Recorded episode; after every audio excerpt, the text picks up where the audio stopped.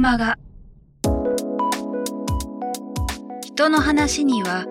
人生を変える気づきがある。キクマガは各業界で活躍されているゲストスピーカーの皆さんから人生を変えるきっかけを伺うインタビューマガジンです。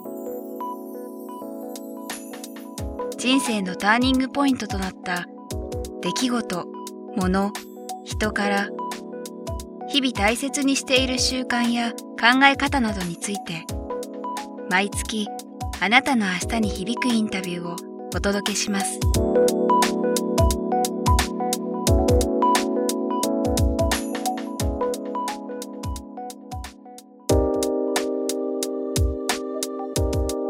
小西さんが今、まあ、関わってるってところでは当然その、えーとまあ、英語も教えてらっしゃるとおっしゃってましたけどどういう今の位置づけ僕がまあ今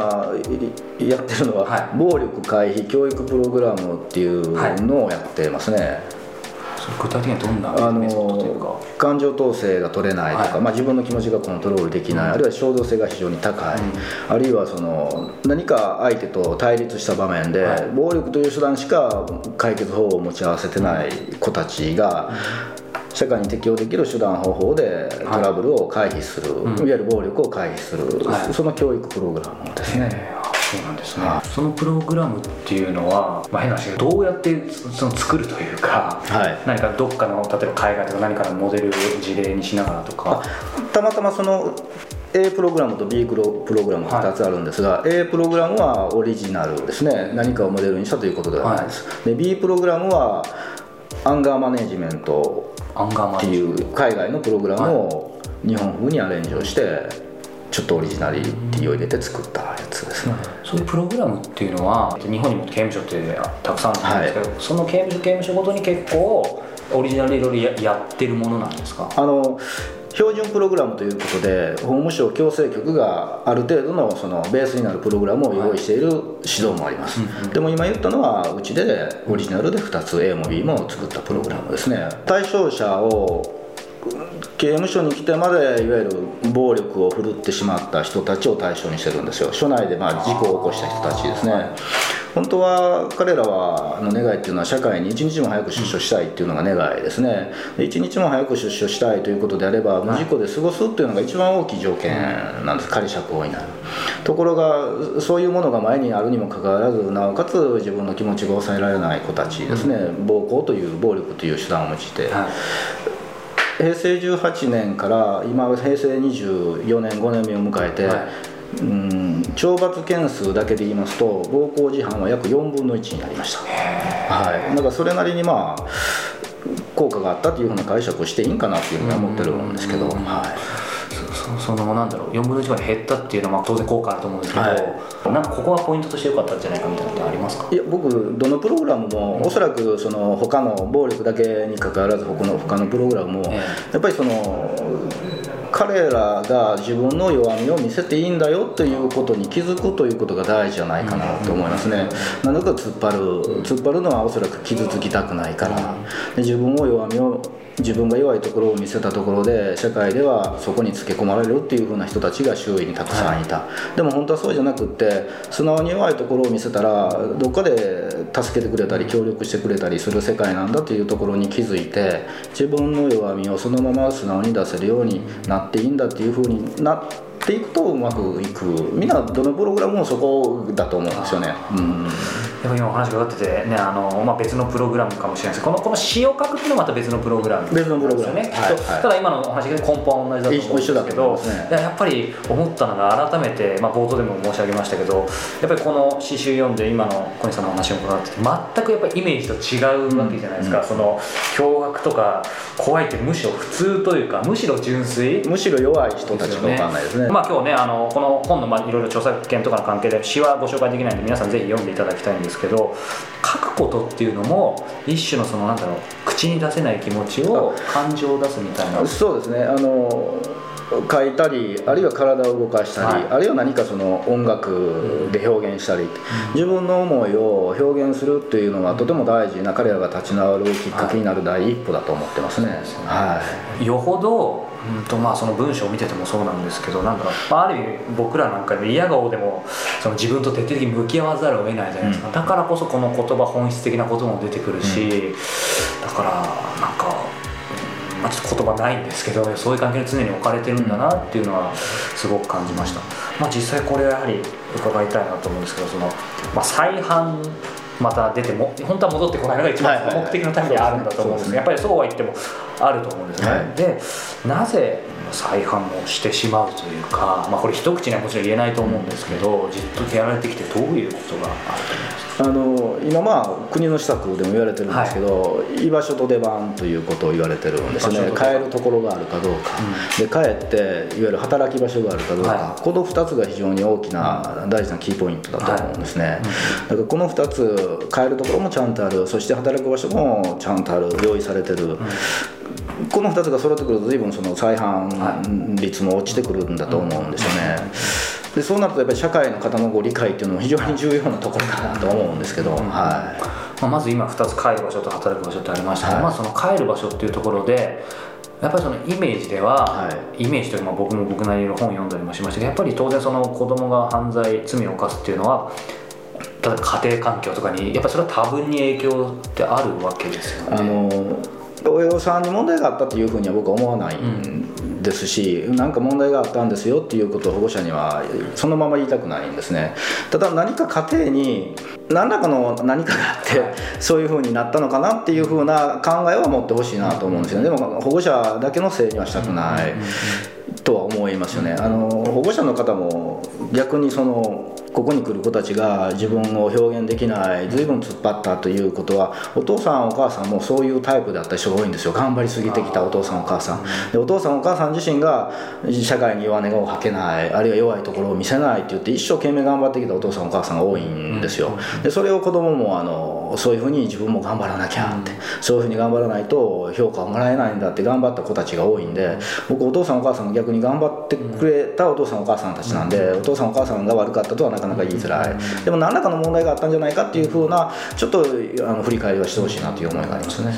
まあそういう中では、まあ、なんだろう。どこまでがその小西さんのお仕事かちょっと分かんないんですけどその帰る場所として当然あるかないかで決定的に違うと思うんですけどその時にうんそうだなそのここにいる少年少女たちに例えば面会に来る親とかもいると思うんですけど、まあ、そうじゃない親もいたりすると思うんですけど、この刑務所にいる間に親も当然変わっていくそうですね。だろうしはいはいはい。その辺のケアサポートとかどういうあ感じですかね奈良少年刑務所では保護者会っていうのと保護者セミナーっていうのと2つやってるんですね、はで保護者会っていうのはまあ子どもと保護者の面会があって、その時に私たちがまあ保護者に話をさせてもらったり面会してる場面で、あのちょっとお話をさせてもらったりってするんですが、メインは保護者と子どもさんの面会がメインです、はで保護者セミナーっていうのはその面会がないんですね。でお父さんとお母さんが来ていただいて我々と一緒に、まあ、昨日まさにあったんですが昨日はワークをやってお父さんお母さんの不安な気持ちをちょっと吐き出してみましょうよっていうのをやりました、でそれはまあ僕らがお父さんお母さんにあのそんなに無理しないで弱みを見せていいんじゃないかっていうことにちょっと気づいてほしいっていう働きかけだったんですね。でお父さんお母さんがあそうだ今まで随分気張って頑張って生きてきたけれどもちょっと弱みを見せてもいいんだっていうお父さんお母さんの気づきがそのままやっぱり子供に随分いい影響を与える。子供もそんなに頑張らなくってもちょっとしんどかったらしんどいって言っていいんだっていうなんか頼れる人を頼っていいんだっていうそんな風にお父さんお母さんの気づきが子供にもこううまくこう伝わってくれたらいいなっていうので保護者セミナーっていうのもやってますそれがまあ親御さんに対する働き方ですね。なんか今お話伺ってるとやはり、まあ、気づきも含めてですけどやっぱりまあ親御さんに対しても当然少年たちに対してもそうですけどやっぱりその心と関わるっていう全てだと思うんですけど例えばそれがうんと心理カウンセラーがいい臨床心理士がいいとかそういう単純な表面的なことではないと思うんですが、ただやはりその、えー、と実際中にいるか、まあ、外部か分かんないですけどそのチームとしてそういうなんか心の専門家みたいな人たちもいたりとか。あいます。もちろんいますね。はい。でもまあ僕らも大事に、は臨床心理士の方がいて、民間心理士の民間で臨床心理士を入れたりするんですが、僕らのここの教官も非常に心を大事にしてますね、あのなんか社会では考え方は大事なんだけど感情ってそんなに大事にされないっていう風潮がないですか？理性が大事で感性はもう一つちょっと一段劣るような。僕はでもね感性って非常に大事だと思ってるんですよ。なんかその感情に動くとすぐ感情的になってもっと理性的になってよっていうような言葉が動くんですけど僕は同じように大事でバランスだと思ってるんですけど、その感情ってたくさんあるんですけど何かあった時にバーンって彼らは怒りを出すのがうまいんですよね。ななんでななんでなんだっていう怒りを出すのがうまいんですけど僕らの感情っていうのは怒りだけじゃなしにその下にたくさんある悲しかったとか辛かったとか寂しかったとか、その気持ちが彼らがうまく出せるようになってくれると社会で適応していけるんじゃないかなって。だから感性感情っていうのは僕も非常に大事な部分だと思ってます。なるほど、はい、今その帰る場所っていうところで心の話が伺いましたけども、はいやはりもう一つこれもすごく大きなことだと思うんですけど働く場所っていうのは出番って言いましたけど、はい、実際そうですね。そのやはりその働く場所っていうところでは小西さんというか、まあ、この奈良署の刑務所としてどんなことを？あの就労ということではいろんなシステムがこうできつつあるんですね、はい、就労支援という形で、うん、何かを見ていただくと分かると思うので、はい、ちょっと別ちょっと違うのを紹介したいんですが、あの出所した人たちが作った社団法人で、太陽の風という社団法人がある出所した人たちはい。あの奈良少年刑務所で、まあ、主に高校教育を受けて、はい、まあ、うちから出所した人もいますし、はい、よその施設から来て受けた子たちはそのその元施設に帰るということになるんですが、その子たちの作った一般社団法人で太陽の風っていうのがあるんです、でその子たちはあのここにいる時に先生僕らのこの過去を何かその生かせるって言ったら変だけれども何か社会に貢献できる役に立つようなことに変えられないのかって言った時にじゃああの君らが出て自分で自分のことができるいわゆる自立できるようになれば何かやったらどうだって。でその子たちが言ったのは非行少年を救いたいって、うん、僕彼らはその非常に大きな犠牲を払ってここに来て、うん、あのしてはいけないことをしていいことを、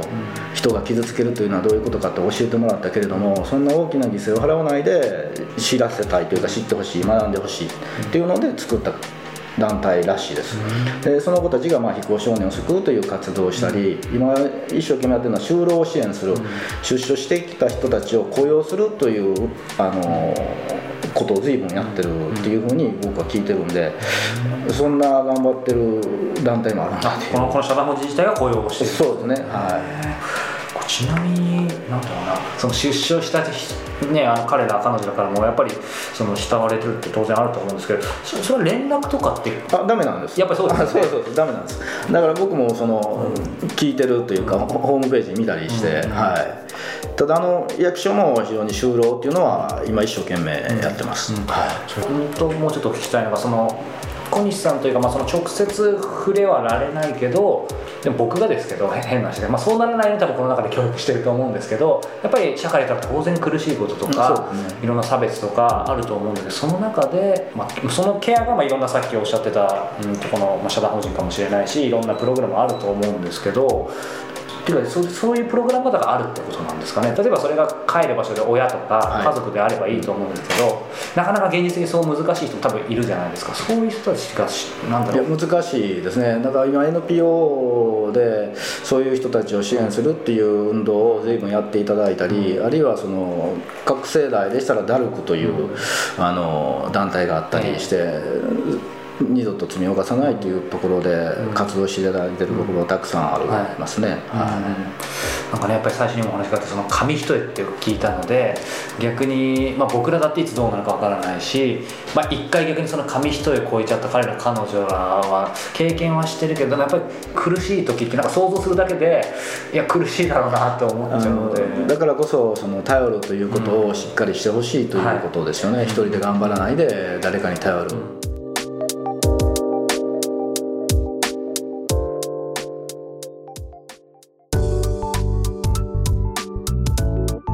今日の菊間川いかがでしたか？鳥越俊太郎さんや渡辺美樹さんら過去にお届けした120人以上のインタビューはすべてウェブサイトから無料でお聞きいただけます。URL は k i q m a g a c o FM キクマガ .com です。それではまたお耳にかかりましょう。ごきげんよう。さようなら。